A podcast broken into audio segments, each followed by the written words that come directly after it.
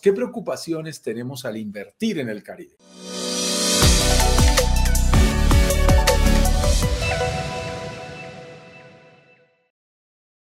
Y es que el listado, hoy vamos a ser muy concretos para darle tiempo a, los, a, los, a las preguntas que también pueden estar aquí en vivo, pero el listado puede ser relativamente no tan corto, mi estimado Eduardo, porque a uno lo preocupan muchas cosas antes de invertir. Por ejemplo, ¿quién me va a rentar la propiedad? ¿Cómo voy a hacer yo para generarle ingresos? Preguntas que debemos resolvernos antes de invertir. Por allí también nos lo decía Carlos.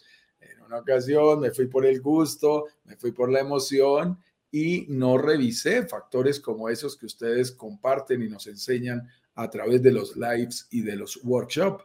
¿Quién va a rentar tu propiedad? ¿Cómo puedo rentar a distancia? ¿Quién me la va a administrar? Es otra preocupación muy válida en la que uno dice, bueno, si se rompe el tubo del baño, ¿qué hago? ¿Salgo corriendo desde mi país a resolverlo? Yo estoy en Canadá. Yo estoy en Canadá. Bastante mala la idea de decir que tomamos un avión para corregir un daño eh, menor en nuestro departamento. No tendría sentido. ¿Cómo poder administrar una propiedad en el Caribe sin tener que mover un dedo porque lo tenemos que hacer desde nuestro país? Además de eso, viene el tema de la financiación y me encantó, como lo mencionó Carlos, diciendo, yo no tengo tanto dinero, muevo el dinero correctamente, actúa con mucha inteligencia financiera para buscar, por ejemplo, mayores plazos para pagar el enganche inicial. ¿Es posible conseguir esos plazos? Esa es una preocupación que tienen muchos de nuestros inversionistas. Y una que es demasiado importante y es, ¿será que puedo conseguir un crédito hipotecario siendo extranjero para invertir en una propiedad, en este caso en otro país, en un país como México?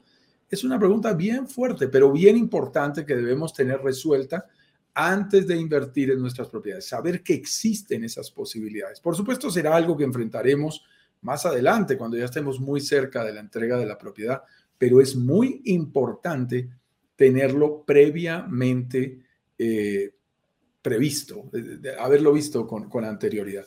Y por supuesto, también tenemos dudas como ese, ese temor natural de, oye, Eduardo, entre tantas opciones, ¿cómo hago para saber cuál es el proyecto ideal para mí? ¿Cuál, es el proyecto que realmente me, va a servir a mí? Porque no todos los proyectos reúnen las características eh, adecuadas para mi momento de inversión y para mi perfil de inversionista. Correcto, y si tú te, si tú te das cuenta, yo lo veo aquí un poquito al caso que nos viene, nos, nos explicó recién Carlos, como su antigua experiencia, a mí me gusta ver cuando, cuando, cuando, cuando hablan de experiencias fallidas, ¿ah? de errores que cometimos, porque como dicen, em, inteligente el que aprende de sus propios errores, pero genio el que aprende los errores de los demás. Y en este caso, Carlito, mm, yo le, hice la pregunta a propósito y claro, imagínate, él planificó su estrategia, dijo, ok, yo voy a comprar un terreno, voy a armar una casa, la voy a, eh, ¿cómo se llama? La voy a vender y con esto la voy a romper. La saco al estadio porque todo el mundo va a venir a arrendármela con el correr del tiempo hizo la inversión, lo hizo todo y resulta que falló en este principal detalle, amigo mío, que es quién te la va a arrendar. Una mala planificación desde el principio, por lo general, va a, ¿cómo se llama? No te va a llevar por buen camino, no se, no se prevé un buen término. Y aquí que dice cómo rentar una propiedad a distancia, te, te, te duplica el problema. O sea, no, ni siquiera yo lo tengo, ni siquiera porque yo no comprar una propiedad en mi ciudad, eh, me asegura que lo estoy haciendo bien, que incluso puedo tomar el auto, puedo estar a 20, a 30, 40 segundos, ya, una hora de distancia. Perfecto. Pero ya tener que tomar un avión, independiente que estés a 3, 4 horas, como estás tú, de la Riviera Maya, a 8 horas y media que yo estoy, solamente de vuelo, más todo el proceso que hay que para llegar al aeropuerto y hacer todo lo, lo es por lo menos eh, una mayor cantidad de horas. Y aquí viene la pregunta que, que nos hacemos. ¿Cómo rentar una propiedad a distancia? Y ese, es un miedo que tenemos eh, los inversionistas, que aquí en Broker Digitales lo vamos, lo vamos a ir analizando. Así que, ¿cómo se hace principalmente eh, esto en el Caribe, amigo mío? ¿Cuál es la ventaja que tiene el Caribe? ¿Cuál es alguna desventaja deberá tener? También la vamos a ir analizando. También, también, es válido. Mira, vamos a ir muy concreto. Tú sabes que hemos dedicado lives completos a cada uno de estos desafíos, pero hoy estamos así, como volando a 10.000 pies de altura y mostrando todos esos desafíos cómo pueden tener caminos de solución y cómo puedes eh, realmente llegar a resolverlos. Por supuesto, siempre tienes tres opciones, que lo rentes tú mismo, que lo rentes con una persona natural, con una persona física, individual, que te pueda ayudar porque lo conoces, porque está en la zona, o que recurras a una empresa especializada.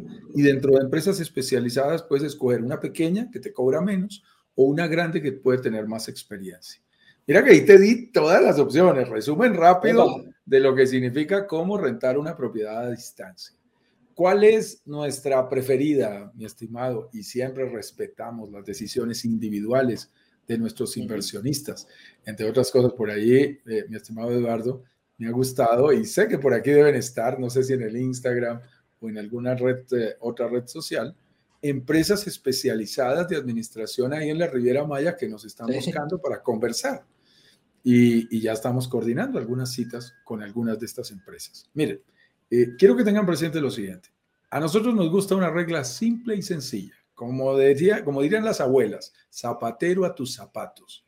Creemos en los especialistas, creemos en las empresas que cuentan con equipos profesionales para hacer una actividad como esta, que es la generación de nuestros ingresos. No dejen esto en manos de amateurs.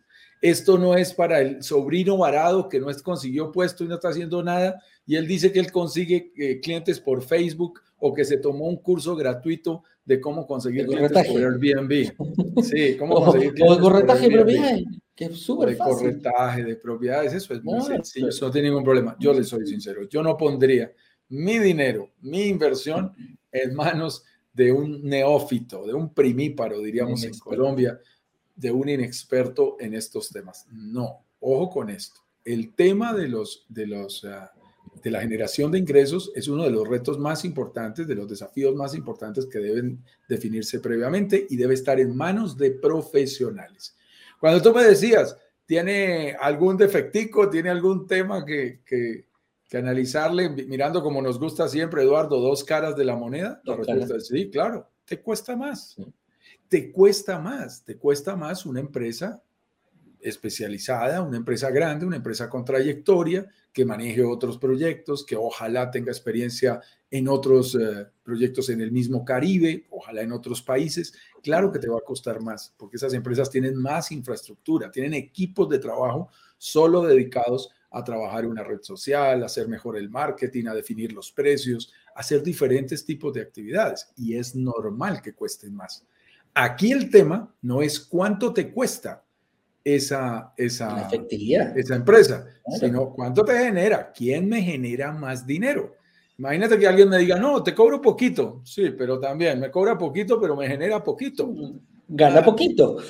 Ganas poquito, haces poquito. Entonces, no nos pues. gusta, no. Ah, ganas poquito, pero haces poquito, no nos sirve porque nos castigan nuestros ingresos. Después de que los ingresos bajen, no hay simulador que arregle eso porque va a haber unos gastos que tienes que cubrir, una cuota, una cuota de crédito hipotecario que tienes que pagar.